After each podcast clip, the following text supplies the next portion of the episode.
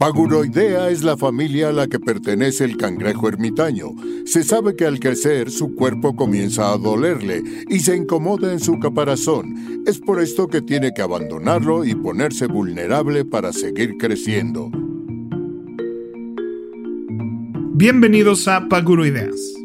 Un programa sobre técnicas de productividad y organización para resolver problemas simples y complejos de la vida diaria. Mejora tu calidad de vida y tu salud mental. Yo soy Rafa López. Yo soy Pepe Valdés. Y en el programa de hoy nos vamos a hacer una regresión a nuestros primeros años de vida. Vamos a disfrutar mucho de la creatividad, del color y de algunos gustos que tenemos por ahí muy infantiles. Y Rafa nos va a platicar ahora sí en qué juguetes está invirtiendo ahora. En el Adulto Challenge del día de hoy les vamos a pedir que se comuniquen con nosotros para contarnos de sus episodios favoritos, pero además de que lleven con orgullo un pedazo de su vida. Y es un Adulto Challenge muy irónico, así que disfruten el episodio. Comenzamos con Paguro Ideas. Pepe Valdés, ya se nos está yendo un año más, ¿no? Ya mucha gente ya cumplió años este año, muchos ya están por cumplir. Y pues naturalmente vamos envejeciendo, por más que yo sé que tú eres uno de los grandes entusiastas de que el 2020 no cuenta, ¿no? Pero... y ahorita ya estoy muy del 2021, o sea, ya, ya, ya que estoy cumpliendo. Es así de, no, no, no, espérense, yo me quedé hace dos años, espérense, espérense. Todavía vamos a ser el 2019. No puedo tener esta edad y no he hecho nada en los últimos dos años, no, no cuentan, no cuentan es la década anterior. Bueno, pues de todas maneras cuentan y... Híjole, perdón, tengo que hacer este paréntesis. Tengo un amigo que permanecerá sin nombre, que cuando lo conocí me dijo que era tres años menor o cuatro, ya no me acuerdo. Ok. Llevamos diez años de conocernos y me enteré hace dos años o año y medio que somos de la misma edad. Ajá, te mintió, se quitó la edad. Se quitó la edad y fíjate que tuvo un problema de salud este, fuerte, donde no fue a la escuela, donde tuvo que frenar su vida y decidió que esos años no contaban. Así. Se restó la edad así. Así, porque además no, no, no es un señor grande, o sea, no, o sea, es alguien que decidió a los, no sé, 25 años decir que tenía 21. No te estoy hablando de una persona grande que se quita la edad. Estoy hablando que esto es una decisión que tomó hace mucho y decir eso, ese episodio de mi vida ya lo brinqué, ya pasó y no eso contó. fue paréntesis, no cuenta. Y eso no cuenta y yo tengo, y así se manejó 10 años, o sea, muy formalmente además, o sea. en fin. Está muy bueno. Me encantó eso. Que me, me, recordaste un influencer, yo no lo ubico muy bien, pero lo he visto por ahí de vez en vez que siempre sale con una playera, como con un cargador de batería, y la playera la va cambiando conforme su edad y va disminuyendo la batería, haciendo una referencia a que ya se le está acabando la batería. Es una manera interesante. Ahorita te doy el dato exactamente de quién dijo esto, pero un filósofo español decía, todos sabemos que nos vamos a morir, pero casi nadie se lo cree. esta parte de, brother, eh, es una manera de recordarlo. Pero bueno, todo esto para hacer referencia a que a pesar de que el tiempo va pasando, muchas veces nos quedamos con hábitos, con gustos, con malos hábitos de otras épocas de nuestra vida. Y esas otras épocas de nuestra vida pueden ser de los 20 años, de los 15, de los 10, de los 6, o sea, se nos van quedando ciertos gustitos por ahí, ciertas cosas, y creo que estaría padre que platiquemos un poco de ese tema. Pues sí, fíjate que yo fui un niño muy feliz, la verdad. Le agradezco a mis papás que en general... Oye, yo no tanto, ¿eh? No, o sea, no, no, no, yo sí. No, no, yo para mí la vida adulta ha sido una cosa maravillosa y la infancia es como de, ay, híjole. No, yo sí y le, le agradezco a mis papás que me hayan permitido tener una infancia muy infantil, ¿no? Muy, la verdad lo disfruté mucho. Y ahora de adulto que me entero por cosas que estábamos pasando como familia, ¿no?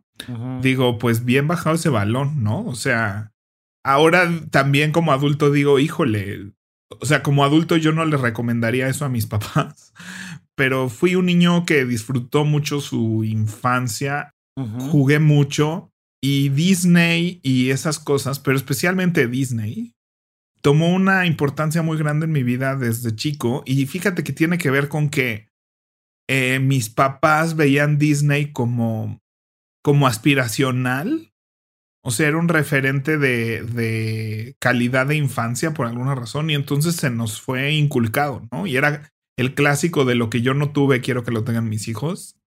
Ajá. Disney como lugar, como marca, eran libros que nos compraban, eran películas que teníamos, era como, como todo lo preautorizado era Disney y así viven muchas familias. Y siempre me gustó todo eso, ¿no? Ya he platicado aquí, creo, la historia de cuando yo quería ser animador de Disney. Sí. Pero siempre me han gustado estas cosas y siempre he estado en este conflicto de cuando está mal ya, ¿no? O sea, cuando, cuando es eso y desde la adolescencia, ¿no? O sea, desde los 12, 13 años, te estoy hablando así desde la secundaria, hay gente que ha atacado que a mí me guste Disney, ¿no? O que tenga un póster de Goofy o que tenga este, un, Mickey Mouse en mi cuarto, ¿no? O sea, este tipo de cosas que dices, bueno, ¿en qué momento está mal? Y ahora más grande digo, ¿y está mal? O sea, está mal que tenga estos... Yo, yo, yo llegué a tener un par de novias que me criticaban por ciertos hábitos ahí un tanto infantiles, desde ver caricaturas, por ejemplo, ¿no? O sea, que es como de, ¿por qué sigues viendo caricaturas?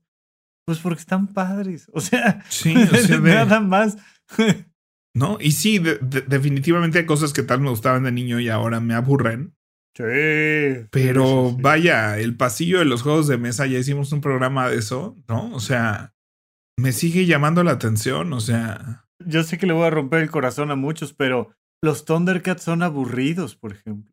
Los, los halcones galácticos, que son caricaturas que yo les guardo mucho cariño. Sin embargo, hay otras, otras caricaturas de aquella época que me encanta, que la sigo viendo y digo, no, bueno, es que esto es una joya y depende de factores emocionales, depende de un montón de temas. Pero ¿por qué? O sea, creo que sí hay mucha gente que no se permite eso y yo incluso a veces hasta me da penita. O sea, tú ya conociste mi casa y en la entrada de mi departamento tengo una cosa gigantesca de Harry Potter. O sea, la pared más grande de mi sala tiene un como un tapete gigante para la pared del Tree Wizard Tournament de Harry Potter. Este. Y, y, no sé, o sea, como que a veces digo, ay, se ve mal, ¿no? O sea, ya no va con mi estilo de vida y así.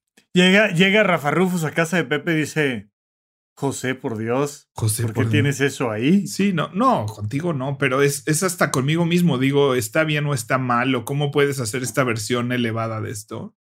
Y, y digo, ¿pero por qué? ¿Por qué, por qué tenemos estas cosas de, de no deberías de, de eso? Es que fíjate, viene de una historia de la humanidad donde la infancia recién se acaba de descubrir. O sea, digo, esto es muy relativo, por supuesto, pero en general para nuestro mundo occidental, la infancia tiene unos pocos años de edad. ¿A qué me refiero con esto? Durante mucho tiempo en la humanidad, la infancia era un periodo molesto en el que terminabas de ser adulto, pero en realidad eras una especie de adulto chiquito. Tu comportamiento se esperaba que fuera el de un adulto, nada más que de 50 centímetros de estatura, pero tu ropa era de un adulto, ¿no? Tiene recién entrados los años 1900, por ahí de 1920, 1940, poquito más hacia adelante, empieza a surgir la ropa para niños y empiezan a surgir los productos para niños. Y como muchas ocasiones, el marketing ayudó a que empezara a haber un boom de este tema infantil y más o menos nuestra generación entró al tema de los videojuegos y ahora que tenemos poder adquisitivo y desde hace unos 10 años, 15 años que nosotros empezamos a tener poder adquisitivo, empezamos a mantener esta infancia con un cierto nivel, pero antes la ropa era, agarrabas la ropa del papá, le cortabas un pedazo de las piernas al pantalón y se lo ponías al niño y el niño traía ropa de adulto recortada y, y no había ropa de niños, no había ropa con dragoncitos o con florecitas, nada era la ropa de adulto recortada y surge después como esta idea de los niños, empiezan los psicólogos a hacer, a hacer algunas investigaciones, algunas muy rudas, por ejemplo, oye, ¿y qué pasa si a un niño no le damos afecto? ¿Qué pasa si nomás lo alimentamos, güey?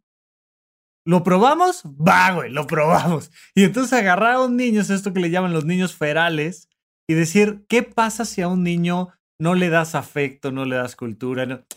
Fíjate que no les va bien. Así, sorpresa, sorpresa, no es bueno para su desarrollo, no desarrollan su creatividad. No, pues así que nazcan, ¿no? Por eso yo estoy muy en contra de esta gente que dice que hay que dejar a los niños ser. No, hay que guiarlos, hay que darles afecto, también hay que darles libertad, también hay que darles responsabilidad, pero no puedes nada más dejar que los niños sean y, ya, porque pierdes una parte muy importante que es el nutrimento. Ahora, fíjate que también se han hecho estudios muy interesantes donde resulta que los castigos no son la mejor fuente de educación. Esto apenas lo venimos medio entendiendo, ¿eh? Un jefe que se respete, una jefa que se respeta, que tiene un restaurante, que tiene una empresa, pues lo que va a hacer es poner a estos esclavos a trabajar, güey. A ver, trabajen, y si no te corro, y si no te vas al demonio, y si no, ¿no? Y, y, toda esta visión de, pues es que te tienen que poner la camiseta, tienen que trabajar, o en las escuelas tienes que aprender, aquí vienes a aprender y a sentarte, y resulta que la gente aprende más y es más productiva cuando está en un entorno creativo, cuando está lleno de colores, cuando está lleno de juegos, toda esta gamificación que tiene ahora la productividad, resulta que funciona, pero es que apenas estamos empezando a entender y valorar la infancia. Y ahorita que lo dices así, es muy interesante cómo ahora resulta que también funciona cuando somos adultos, ¿no? O sea, resulta que las empresas más importantes y más productivas del planeta ya no tienen estas este, oficinas este, enfocadas en el cubículo, donde todo el mundo tiene que ir uniformado, de traje. Este. Claro, que antes era lo correcto. O sea, vaya, cuando en, el, cuando en algún momento en las empresas em, empezaron a meter en el viernes el business casual, no, bueno, ya era una cosa revolucionaria, hippie, tremenda. No, no, no, yo siempre he dicho, todos los godines que se desueltan en sus calcetines, ¿no? O sea, todos estos godines que, bueno, se sueltan el chongo porque se pusieron unos calcetines de colores, ¿no? Y ya se sienten, pero rebeldes, ¿no? O sea... Sí, sí, sí, sí, sí. Y tiene mucho que ver con el ambiente laboral, tiene mucho que ver con la creatividad tiene mucho que ver con un montón de factores. Entonces, creo que desde esa perspectiva como más psicológica, quiero que revaloremos el ponte los calcetines de colores, ándale, o sea, juega, quieres poner el tapete de Harry Potter, dale. O sea, lo que sí es que también voy a defender mucho el que conforme va avanzando la edad, podemos hacer las cosas de, de mayor calidad, nada más. O sea, no necesariamente más grande o más abundante, pero sí de mayor calidad. Creo yo que ahí es la gran diferencia entre los juguetes de los niños y los juguetes de los adultos. Entonces, de niño, pues este, te compran ahí un Pau Pau Power Wheels y ya de grande, pues te puedes rentar un auto deportivo, puedes ir a Las Vegas y rentar un Ferrari, o sea, es el mismo juego, es lo mismo, te vas a subir a un auto divertido, pero uno es de chiquito y otro es de grande y ya. Pero ¿qué hay con estas cosas de hacer cosas de niños de grande? O sea, ¿qué hay, qué hay con este tipo de... O sea, estas cosas que son para niños y, las disfrutan los, los adultos, ¿no? O sea, nada más me llama mucho la atención y siempre ha sido un conflicto mío. O sea, yo me siento como muy rebelde o muy ¿no? Así de yo soy, yo soy lo que quiera hacer y no me importa. Ese es justo el eslogan de Barbie. Bueno, no, ni mencionemos a la pobre Barbie, que bueno, ya es responsable aparentemente la muñeca de, todos los problemas de nuestra sociedad. Sí, sí, todos creíamos que, que era Annabelle, la muñeca del demonio, pero resulta que es Barbie, güey. Barbie es la muñeca del demonio, culpable de toda la educación que nadie hizo. Eh, la culpa es de Barbie. Yo aquí defenderé a Barbie. Barbie siempre ha sido esta muñeca precisamente con su eslogan de puede ser lo que quiera ser. Y el origen fue completamente disruptivo. Precisamente fue al revés, fue darle a las niñas juguetes más adultos como inspiracionales y tal. Claro que se tiene que ir adaptando con el tiempo, claro que le puedes, este, desde la perspectiva actual, ver muchos detalles y efectos, pero Barbie Rules. O sea, cualquier cosa que con el conocimiento actual revises del pasado, va a tener montones de defectos. O sea, tanto Pues sí, la claro. sociedad como los coches, como las computadoras, como lo que Como quieras. la medicina, güey. No, o, o sea, por favor. Lo que quieras, Sí, sí, lo que quieras ver con ojos del presente al pasado va a tener muchos problemas. ¿no? Exacto. Pero bueno, regresando a eso, hay algo que, que a mí me empodera, ¿no? Que yo digo de, pues quiero ser niño y qué, pero sí siento que estoy haciendo un statement. Sí siento que hay gente que no va a estar de acuerdo con eso y sí siento que mucha gente percibe esto como inmaduro y, o sea, hasta mis papás que cuando les enseño cosas así es así como, ay, José. O sea, les da ternura, les da gusto, no me piden que cambie, pero sí es como, Yo lo sentía más a los 30 y todavía más a los 20. O sea, me refiero a, conforme lo voy viendo hacia atrás, yo siento que era más mal visto. También, no sé, yo vivía en otro contexto, pero sí era como de, "Uy, ¿por qué haces eso, no? O sea, yo, yo recuerdo cuando entramos a la Facultad de Medicina, entramos un grupo nuevo, una generación nueva, este, había muchos chavos que venían de la prepa que cantaban, que bailaban, que hacían imitaciones, que hacían magia, que hacían malabares, tal, tal, tal. Y yo me metí al grupo de teatro y tal, y había una noche de la expresión, y entonces iban y se paraban y se deschongaban y hacían eso que tenían ganas de jugar, de, subirse a cantar, recitar un poema, este, presentar una pintura, una fotografía, tal, tal, tal. Y como conforme fue avanzando la facultad, pues entonces ibas viendo que esos artistas iban muriendo en el sentido de que ya solo eran doctores, o sea, iban con su bata blanca y con su corbata y se sabían perfectamente cuál era la arteria que irrigaba al músculo deltoides, la circunfleja, por si tienen alguna duda por ahí, pero... eh, Ah, espérame, ¿qué? ¿Circun qué? La circunfleja. Ah, gracias. Tenía un De pendiente. nada, es que yo sé que la gente Tenía no podía mucho dormir por eso, sí. pero al final de la carrera ya nadie hacía teatro, ya nadie hacía circo, ya nadie hacía baile, ya nadie hacía pintura, ya, ya solo eran doctores. Y yo fui de los pocos que, que al contrario, o sea, que precisamente fue en la carrera que aprendí a hacer zancos, malabares, pantomima, etcétera, etcétera, etcétera. Y que ahí yo sentía más como ese, ese punto disruptivo. Ya hoy en día no lo siento, o sea, como que me junto con una No, serie pues de porque ya te saliste de ese entorno, Exacto, Rafa. exacto. O sea, perdón, la bata no es necesaria en el 95% de los casos. O sea, No, la bata no es necesaria nunca si eres doctor.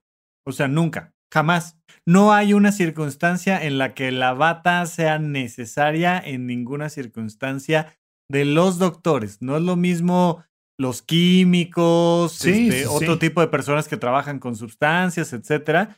Pero la bata es meramente un uniforme. De hecho, en muchos lugares llegas con una bata y si vas a utilizar, digamos, un, un uniforme que lo requieres, por ejemplo, en el quirófano o demás, dejas la bata, que es una especie de saco, dejas la bata colgada y te pones un uniforme que está diseñado para tu ambiente de trabajo, pero realmente no es necesaria. son esas cosas de, de, no sé, que a mí, yo como no crecí en ese ambiente, ¿no?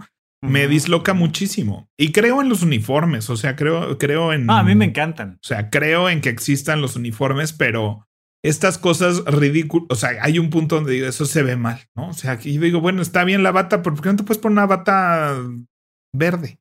No, esa ya representa otra cosa y esa ya no es la bata blanca. O sea, no sé. Saludos a Big Man. Ah, Big Man. ¿Cómo me gustaba Big Man?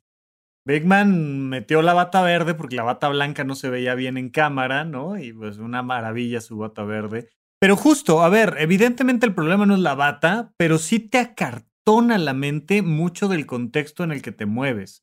Y entonces de repente empiezas a creer que la, la vida es así, como gris, como aburrida, como de ir a checar tarjeta. Y si no le metes tú ese factor extra de creatividad, de gusto, de alegría, pues lo vas a perder. O sea, no, no hay más. Y a mí una de las cosas, bueno, pues te digo, yo sí soy niño Disney, crecí Disney, amo Disney y es de las cosas más importantes, o sea, ¿no? Y ya no me da pena decir que es de las cosas más importantes de mi vida. También es así de, de en este proceso de pandemia y de platicar contigo y de y del mismo proceso de habitómano de definir qué es lo que me hace feliz, qué es lo que quiero en mi vida, qué elementos son importantes y defendibles y qué no. Este, y a qué le quiero dedicar tiempo, a qué le quiero di- dedicar dinero. Pues Disney resultó un recurrente así de, o sea, no, sí, o sea, es importante en mi vida, o sea, y es algo que quiero así tomarme tan en serio como pagar los impuestos. Exacto, exacto. Oye, además vamos a tener que hacer una segunda parte de este episodio de qué tan ancianos, qué, qué tan ancianos somos, porque además ahorita estás platicando de Disney con tu chal porque hoy hace frío, Pepe. Ah, claro, pero este es mi chal que me heredó mi abuela y ando probando. Y también me parece disruptivo usar chal. O sea, fue como. Claro. Pues está, está bonito, está novedoso. Es. Por algo funcionan los chales, pero sí, tenemos nuestros gustos de ancianos y nuestros gustos de niños. Pero bueno, a ver, Disney, ¿qué más aparte de Disney es, una parte infantil de tu vida? O sea, a mí lo que me gusta de Disney es que fue, y voy a hablar muy específicamente ahorita de los parques, aunque es una filosofía que tienen en sus películas y demás. Pero mm, justamente la propuesta de Walt era que él como papá se la pasaba muy mal en los parques, en las ferias donde llevaba a sus hijas.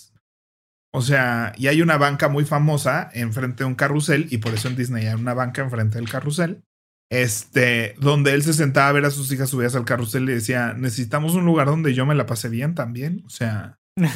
sí, exacto. Donde podamos jugar a, a que todos somos niños y que todos somos iguales. Y es muy interesante ese fenómeno que sucede en los parques, donde como se vale, se vale ser niño, se vale manejarse como niño, se vale ese contexto, y es un lugar donde como adulto te puedes poner unas orejitas de Mickey y todo bien. O sea, nadie va a voltear así como que pedo con ese adulto. Con orejitas de Mickey, ¿no? Que si llego hacia el Starbucks, pues sí, no es la misma historia. Entonces, me parece un lugar en el que se permiten esas cosas, en el que se fomentan incluso esas cosas. Este, yo la de los últimos viajes que hice con un amigo que se llama Alejandro, él quería así foto con las princesas y, yo así de, ¿es en serio? No, o sea, vamos a hacer la cola para la foto. Y mira que me encanta Disney y todo eso, pero pues para mí ya la foto con la, todavía con las botargas, más, pero ya con un otro ser humano vestido de algo, era así como, bueno, está bien. Entonces estábamos en la cola para la foto con la Cenicienta. Y al principio yo así de, Ugh. pero te vas metiendo psicológicamente en ese universo mientras estás en la cola y cómo se empieza a manejar la gente y y se empieza, o sea, entras como a su castillo, ¿no? Entonces es así de pase por aquí, ¿no? Ay, sí. Y entonces te recibes su corte real. A tal grado que cuando llegas de verdad sientes que estás conociendo a la princesa Diana. Hay un manejo tal de ellos, cómo se manejan con los adultos, que no estás acostumbrado a eso tú como niño. Y no sé si son regresiones. ¿Qué pasa? Y mira que me dedico a la ficción. Pues es que justo. Pero hay algo con el cómo se dirigen a ti, cómo te hablan, que o sea, yo que iba así ah. como, ah, en el momento que estaba enfrente de esa mujer, fue así de sí, su majestad. O sea. es que mira, hay una frase muy gringa que dice monkey see, monkey do. Los seres humanos tenemos unas cosas que se llaman neuronas espejo y hay toda una rama de la neurociencia que se llama la teoría de la mente que hace que muy rápido generes empatía con otro ser humano. Entonces, si ves a lo, o de, hecho, lo, han visto por ahí en videos de YouTube y así. De repente va una persona caminando y los que están haciendo la broma son 10 personas que van corriendo hacia el otro lado. Y entonces se cruzan con la persona que va caminando y el otro inmediatamente se asusta y sale corriendo para el otro lado. O sea, no le dijeron, oye, ahí viene algo, oye, ahí viene un dinosaurio. Nada, nada más ve que 10 personas están asustadas, salen corriendo, sales corriendo, güey. O sea, y y de repente llegas a un lugar y la gente se está riendo y llegas riéndote. Tú ni el chiste escuchaste, güey. Pero de repente llegas a un lugar y la gente se está riendo y te ríes porque Monkey sí, Monkey Do. Entonces, a la hora que todos ahí en tu entorno, ya sea en el teatro o en Disney o en una película o donde sea, en el momento en el que tu entorno dice su majestad, uno dice su majestad, ¿no? Sí, sí, sí. Y de hecho es una cosa muy curiosa porque a mí la monarquía me parece un juego infantil de niños. Oye, que Diana dice que es princesa.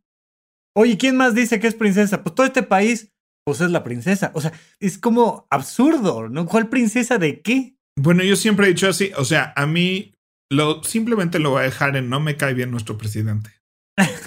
Ninguno, independientemente de cuál sea este sexenio. Ajá. No importa cuando escuche usted esto, probablemente no me caiga nuestro presidente, ¿no? Y no hablo bien de él y una serie de cosas, ¿no? Que no me voy a meter aquí porque este no es un programa político. Pero siempre he dicho, dude, si me topara con el presidente, o sea, por cualquier circunstancia de la vida, me dijeran así, de señor presidente, le presentamos a Pepe Valdés porque viene a ayudarle a arreglar su closet, ¿no? sí, exacto. O sea, sería, ay, señor presidente, sí, estaría nervioso y reverencia y, o sea. Ah, no, por supuesto. Por, o sea, porque la investidura presidencial se te mete en la cabeza. O sea, porque, ¿no? Y, puedo decir, ah, es que no me parece, es una mierda de persona. Eh, puedo decir, pero en eso, pero dije, en el momento es que si, si en algún momento estoy ahí, ¿no?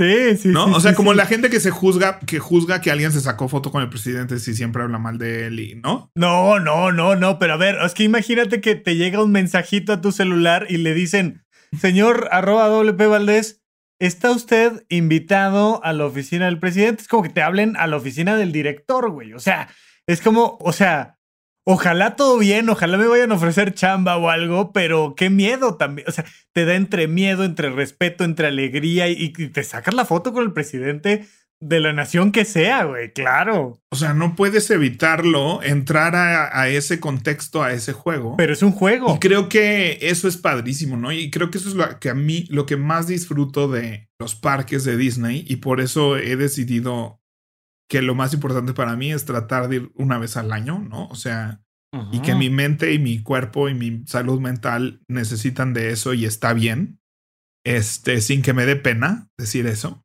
Y es eso, que te metes a, a un mundo de ficción donde el cómo es el servicio al cliente, el cómo se maneja la gente, todos entramos a un juego, entramos todos a una falsa realidad que es un descanso al cerebro y fíjate que en diciembre pasado, creo que no lo he dicho mucho aquí, pero, o sea, tuve un momento que tú sabes que me costó mucho trabajo, ¿no? O sea, hubo unas semanas ahí de, pues de depresión, de, o sea, como que me costó mucho trabajo.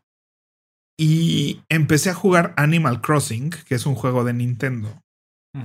Muy infantil, donde tú eres un monito y vives con animalitos en una isla y entonces tienes que ponerte a, a cultivar cosas y a juntar dinero y a trabajar para comprarte una casa. O sea. Se me antojó tanto. O sea, cuando me lo platicaste, la verdad es que, a ver, hay, hay muchas cosas que he ido perdiendo de mi infancia y mucho las he ido perdiendo por darle una prioridad a la productividad económica en el uso de mi tiempo, ¿no? O sea, prefiero dar otra consulta, prefiero grabar un, otro episodio del podcast, prefiero grabar un módulo más para nuestra plataforma de desarrollo personal, horizonte1.com, que dedicar mis horas a jugar videojuegos.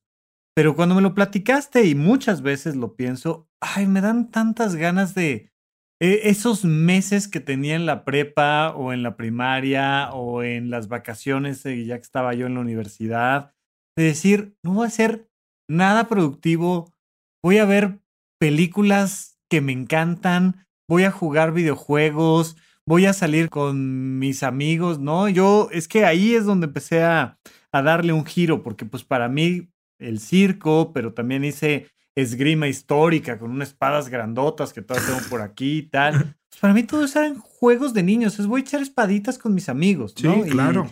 y era una cosa ahí donde el uso del tiempo era completamente diferente. No estaba pensando para nada en esto que en las finanzas se le llama el costo de oportunidad, que es, oye, podrías estar ganando más haciendo otra cosa. Y de repente decir, ¿sabes qué?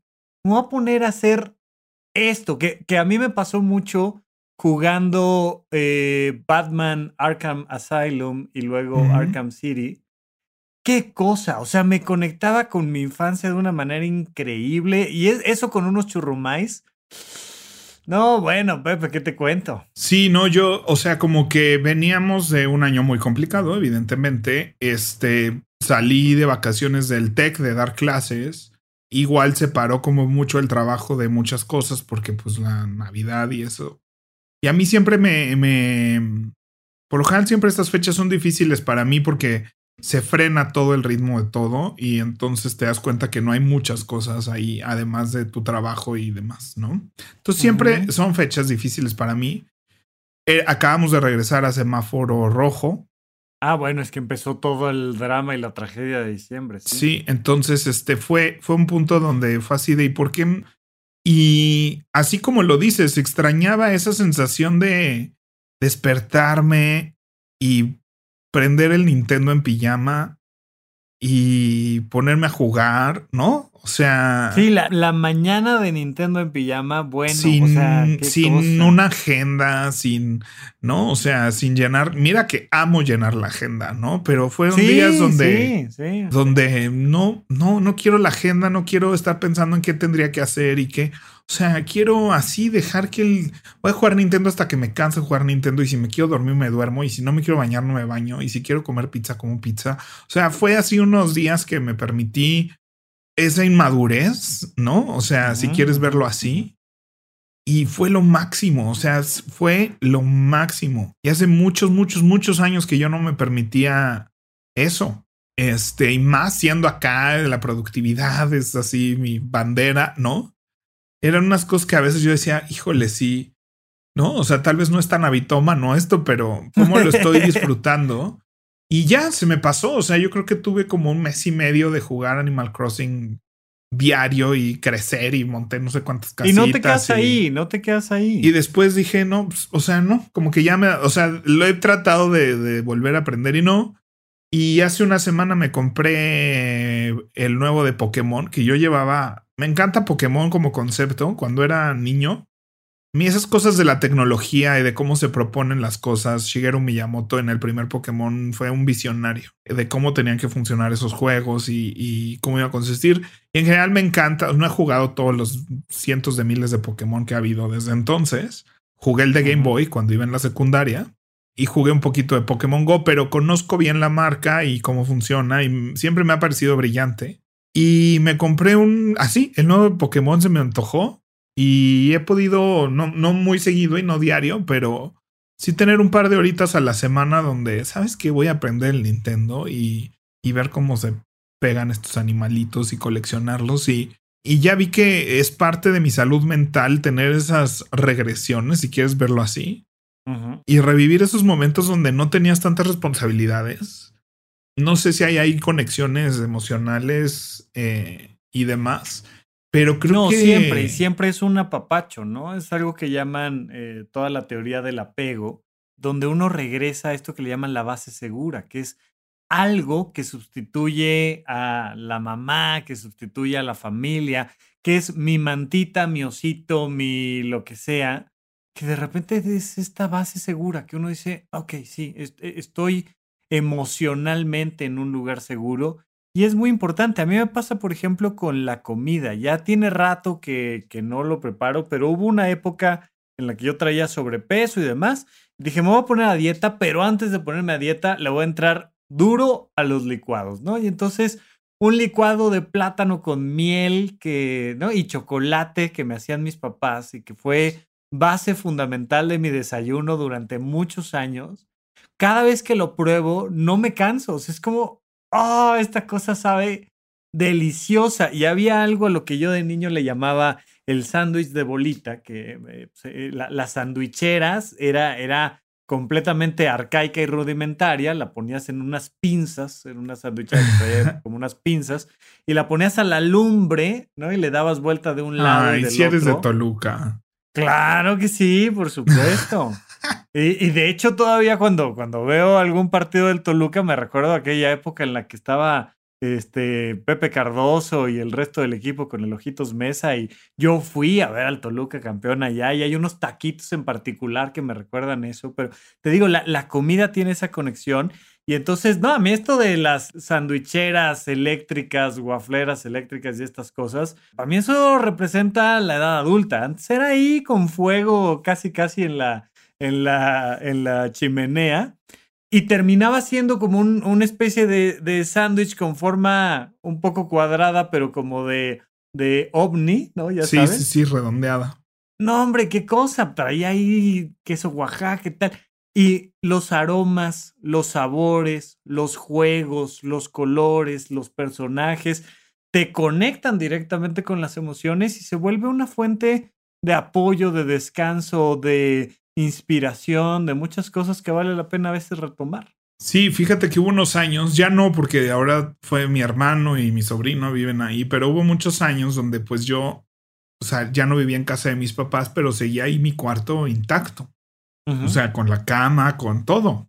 Y muchas veces iba y pasaba una noche ahí tal vez, ¿no? Y mamá me hacía el desayuno, o sea, era de verdad un, un lugar donde yo iba a tomar aire, ¿no? O sea, ibas a recargar una pila, el volverme a meter a mi cuarto con ese olor, con eso no sé qué, el, el cariño de mi mamá de hacerme el desayuno. O sea, como que, ay, un ratito de eso era un apapacho corazón. Incluso cuando, cuando me fui a vivir a Canadá, pues que había cosas así que, este, había otra mexicana ya que se llama Regina, que iba un año arriba de mí, y nuestro hit del día libre era ir al Costco. Y la razón por la que era lo máximo ir al Costco es porque era un lugar que era igualito a México. O sea, el Costco en todo el mundo es idéntico. La misma comida, los mismos pasillos en el mismo orden, o sea, idéntico. Haz de cuenta que estás ya, escoge tu Costco de preferencia y en el mundo. Y entonces un día fuimos al Costco y, y, no sabía yo que eso me iba a pasar, ¿no? Bueno, pero le dije, me hace mucho bien en un entorno, y eso que me fui tres años, ¿no? Pero en un entorno donde todo es diferente, los súper son diferentes, la comida sabe diferente, las reglas de manejo son otras, o sea, donde todo es diferente, entrar a un lugar donde, donde sí sé dónde están las cosas, donde sí sé cómo se llaman las cosas, donde... No, porque tú puedes dar por hecho que pues la mantequilla es mantequilla donde vayas, ¿no? Y se va a ver igual, no, no. No, no, no. Y que un bote de leche es un bote de leche, pero no. Todo se ve diferente en los supers del mundo. Es diferente cómo se empaqueta, cómo se vende, cómo se. ¿No? O sea. Sí, sí, sí. Entonces, este. E, era esa como regresión de regresar a casa, de regresar a un momento donde todo estaba más tranquilo. Y creo que es muy importante descubrirlo y fomentarlo y quitarle un poco este shame que hacemos de adultos a. ¿No? O sea, estamos en un punto donde ya empezamos a aprender que no está bien decir, eso es de niña, eso es de niño, ¿no? Y lo hablamos ahorita de la vestimenta. Qué padre que haya ropa para niños, pero ¿por qué no me puedo? O sea, pero no tiene nada de malo que me ponga una playa de Mickey Mouse. Y no solo soy yo, creo que, creo que empieza a haber adultez que permite eso y creo que esas líneas cada vez se van a borrar. Creo que, no sé, en los videojuegos per se, creo que antes era de niños porque solo los niños conocíamos los videojuegos, pero ahora que estos niños somos adultos, este, nunca lo dejamos, ¿no? Y ahora realmente la industria del videojuego abarca un espectro súper amplio. No, sí, y va a crecer hasta abarcar el espectro completo. O sea, dudo mucho que nosotros a los 80, 85 años no juguemos videojuegos. Sí. Lo dudo muchísimo. Seguramente habrá cosas que si digamos, no, eso ya es muy infantil para mí, yo ya no lo entiendo porque pues finalmente las generaciones existen, pero videojuegos, seguro que vamos a jugar videojuegos de anciano. Sí, y pues eso, o sea, como que yo quería hablar de eso porque es un sentimiento que compartimos muchos adultos y en este programa que hablamos mucho de qué significa ser adulto y estas cosas, o sea, sí creo que que es importante quitarnos esas cosas y si no son necesariamente parte importante de nuestra vida, cosas de niños, sí incorporarlas, ¿no? O sea, sí decir, a ver, ¿qué me encantaba hacer de niño y, y por qué no me, me, permito hacer eso, ¿no? O sea, si me encantaba jugar a algo, hace como seis años que me mudé para acá, que hice una limpieza en casa de mis papás, salió mi Tamagotchi. Uh. Mi Tamagotchi de primera generación, que tal vez hasta en eBay vale algo. pues sí, le cambié la pila, o sea, lo eché a andar y dije, a ver, voy a cuidar al Tamagotchi. Me duró como una semana el, el juguetito. Sí, no, no, o sea, porque también muchas cosas esas, insisto, no te dan para más, te dan para un ratito, te dan para un momento, te dan para un buen recuerdo. Hay toda una industria de la nostalgia con el tema de las caricaturas y demás, muy fuerte. Pero vaya, y, yo por eso te digo, me, me, parece perfecto que juegues con tu Tamagotchi un ratito, pero hay un punto donde eso tiene su versión adulta más divertida, ¿no? Y entonces, claro, menos menos infantil, menos juguetona en ese sentido, pero pues ya te pones a hacer programación, ¿no? Ya te pones a hacer. Sí, vaya, ¿no? Y ya juegas, o sea, tienes otras apps, sí. Vaya, yo hasta el mismo, hasta la misma computadora y eso para mí es tan importante como la consola, o sea, como lo era en su momento una consola o no sé, o sea, son esas cosas que para mí son muy, muy, muy importantes, así como cuando eras niño, tu universo se reducía a qué consola de videojuegos tenías, ¿no? O qué bicicleta tenías o qué patineta tenías, pues ahorita eso mismo pasa con, para algunos con su teléfono, para otros con su coche, para otros con su bicicleta y eso, pero creo que es importante identificarlas, saber que eso es lo que vas a hacer y decir, ¿sabes qué? Hoy voy a ser niño. Y si ahorita es este jugar con una app o ir a, ¿no? Hasta el mismo mercado de valores puede ser tu videojuego, o sea, no, y además eh, has de saber que hay todo un merequetengue porque ya los niños están a nada de poder estar haciendo inversiones reales con dinero real a través de sus aplicaciones y por supuesto que le están metiendo este, los dedos de barrados de chocolate a la bolsa de valores y es todo un tema, ¿no? Es todo un tema como la gente no experimentada y que no usa saco y corbata se está metiendo a la bolsa de valores los adultos, pero ahora los menores de edad ya pero pueden es que Es más probable que un menor de edad le entienda a que un adulto que es este teatrero. No, totalmente, totalmente. ¿No? O sea, el creer que tienes que, que, que solo la gente adulta, ¿no? Esta cosa de los 18 años, yo digo, ¿qué? ¿Qué pasa a los 18 años? de que estas decisiones solo pueden ser tomadas por adultos. Yo digo, yo creo que debería de haber otras cosas que establezcan que ya puedes tomar estas decisiones, así un examencito, un algo, algo, algo, así un examencito de que ya, ¿no? O sea, que digas ya, ya puede pasar. Entonces, este, me encanta, me encanta que llegamos a un mundo donde esas líneas se empiezan a borrar. Creo que cada vez más se van a borrar las líneas de de lo que hay que estudiar, ¿no? O sea, de la diferencia entre tener una carrera o no, una licenciatura o no.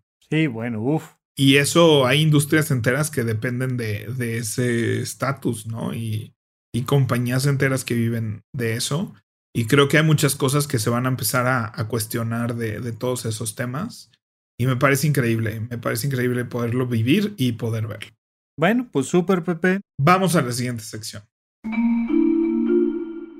Rafa, ¿y entonces en qué gastaste tu quincena? Ay, Pepe, pues más juguetes, juguetes para adultos. Fíjate que yo hoy he gastado mucho, o sea, vaya, cuando implementamos esta sección de en qué gasté mi quincena, la intención pues, era platicar un poco de las cosas nuevas que iban llegando a nuestras vidas, también de las que nos íbamos deshaciendo, pero mi vida cada vez más se ha ido mm, llegando a un punto de estabilidad, ya no necesito tantas cosas, ya en la mudanza que hice va, va parando. Sin embargo, donde he invertido mucho es en esto que me lleva a hacer creación de contenido. Y entonces micrófonos, pero lámparas, pero la computadora, pero el celular, pero este espuma que eh, evita el rebote del sonido, no sé qué. Y ahorita sigo practicando a ver cuál es el mejor micrófono. Eh, le contaba yo a Pepe que escuché un episodio pasado de Pauroideas y yo dije, no, es que Pepe tiene un mejor micrófono que yo, yo quiero el mío. Y entonces fui con Amazon y le dije, yo quiero el mismo micrófono que Pepe. Y entonces me compré un micrófono, aquí tengo la cajita, eh, un micrófono Yeti Blackout. Hay una versión azul, pero es más cara, hay uno en blanco. A mí me gusta el negro, va bien con toda mi decoración que tengo por acá. La caja tiene unos Yetis muy infantiles, muy bonitos, muy lindos que te va dando ahí algunas explicaciones y demás. Que la marca es Blue. La marca es Blue. La marca es Blue. Y Yeti es el modelo. Exactamente. Y hay, un, hay una versión nano, hay una versión más pequeña. Este, pero bueno, me compré este Blue Yeti. Hay un Blue Yeti azul. Y me costó 2.500 pesos. Me pareció una muy buena alternativa. Micrófono con una base fuerte. Se siente, se siente pesada la base, que te da mucha seguridad de que no vas a tirar el micrófono y vas a ir volando por ahí. Se conecta súper fácil a la computadora y pues lo vamos a probar, a ver qué tal. Pues sí, yo creo que este definitivamente hay una parte que es porque son juguetes, o sea, hay una parte de que es exactamente la misma sensación, justificación y sentimiento que comprarse un juguete nuevo. La justificación es abrir el paquete, o sea, ¿Sabes por qué me lo voy a comprar? Porque quiero abrir mi paquete del Blue Yeti que llegó. Pero a fin de cuentas, pues cuando éramos niños, nuestros juguetes eran nuestras herramientas de trabajo. O sea, era nuestro día a día que queríamos disfrutar, que queríamos hacer. Y yo sí soy, o sea, cada quien, pero yo siento que esta cosa con la que interactúas todo el día, ¿no? O sea, y tú grabando tres podcasts y medio, y además grabando contenido y das consulta ahí y demás. O sea, creo que son cosas que el otro día justo con un primo me, este, me decía, ay, es que tú siempre la última, o sea, más bien yo lo estaba criticando porque lleva 10 años con la misma computadora. Ajá, ajá. Entonces un día lo critiqué porque lleva 10 años con la misma computadora y que se le traba y que se le, ¿no? Y luego él me estaba criticando que yo llevaba 10 años con el mismo coche. Y entonces este le digo, Touché. ¿no? Y le digo, pues sí, pero cambiar de coche no me va a hacer llegar más rápido al trabajo. Cambiar de coche no me va a hacer mejorar mi calidad de trabajo, ni ser mejor en mi trabajo, ni nada. Claro. Y en cambio, una computadora sí te hace llegar más rápido. O sea, sí te hace ser mejor, entregar cosas de mejor calidad, hacer las cosas más rápido y ser más productivo con tu tiempo y te pasar menos tiempo lidiando con eso. Y tú estás en el coche ahorita cinco minutos a la semana porque estás en home office y yo estoy enfrente de una computadora 14 horas. Sí, sí. Iniciando la cuenta regresiva. Siri, que siempre se. Odio a Siri, por cierto. ¿Ya la odias a Siri? No. Yo le siempre lo odio. No escuches nada, Cirilo. No, tú no escuches Hemos tenido nada, un, un, muy una muy mala relación, Siri y yo, desde siempre, pero bueno. Pero vaya, mi punto es así de, y con esta cosa trabajas 14 horas. o sea, hablamos de la cama porque ahí pasas una tercera parte de tu vida, ¿no? Y con la computadora o con tus herramientas pasas la mitad de tu día. O sea. Sí, sí, sí. sí ¿Eso se puede? Sí. Matemáticamente es posible, sí. o sea, y ya fuera de ahí te queda nada, ¿no? Entonces, tus herramientas y tu día a día, lo que hemos hablado de la silla, del escritorio, de todas estas cosas, me parece siempre una gran inversión porque es tu día a día y a final de cuentas sí, las inversiones a futuro y el ahorro y todo es muy importante. Pero por encima de todas las cosas debería estar que tu día a día esté bien, funcione bien y esté estable para que sea sustentable lo que sea que estés haciendo. Y bonito y divertido. Sí. Muy bien.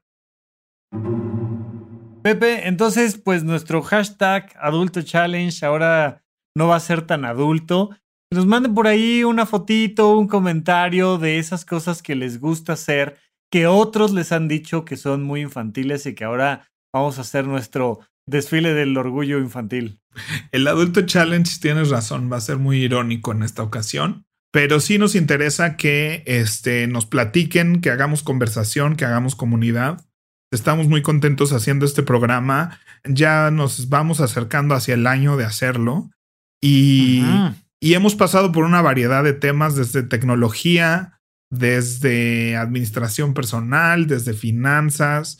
Entonces nos encantaría escuchar de ustedes qué tipo, cuáles han sido sus programas favoritos, qué tipo de temas les han gustado, qué tipos de temas quieren que ahora toquemos, porque pues estamos haciendo este programa para ti que nos escuchas, sobre todo tú que llegaste al final de este episodio, que nos platiquen cuáles les han gustado mucho, cuáles este, no tanto, cuáles temas creen que eran lo que, ¿no? Tal vez nos escucharon aquí porque escucharon un capítulo de tecnología y ahora dicen, pues ya llevan tres de Tupperware y aquí ahora vamos a hablar del nuevo iPhone. O ese tipo de cosas, o sea, saber un poco qué, qué quieren que platiquemos para pues siempre asegurarnos de estar haciendo un programa que les guste, les interese y pues se suman a nuestra conversación, que pues a fin de cuentas eso es el podcast. Totalmente de acuerdo, Pepe, que te lo manden a arroba WP Valdés y a mí arroba Rafa Rufus con doble R en medio. Y bueno, pues les agradecemos a todos los que nos escuchan, comparten estos episodios, dejan una reseña en las plataformas y demás. Nos vemos la próxima semana y que tengan bonitos días lluviosos. Adiós.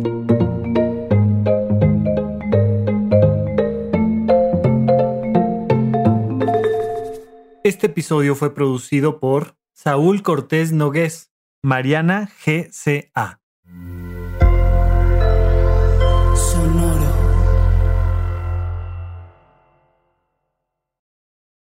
is Ryan here, and I have a question for you. What do you do when you win? Like, are you a fist pumper? A woohooer, a hand clapper, a high fiver. I kind of like the high five, but if you want to hone in on those winning moves, check out Chumba Casino. At ChumbaCasino.com, choose from hundreds of social casino style games for your chance to redeem serious cash prizes. There are new game releases weekly, plus free daily bonuses. So don't wait. Start having the most fun ever at ChumbaCasino.com. No purchase necessary. VGW. Void were prohibited by law. See terms and conditions. 18 plus.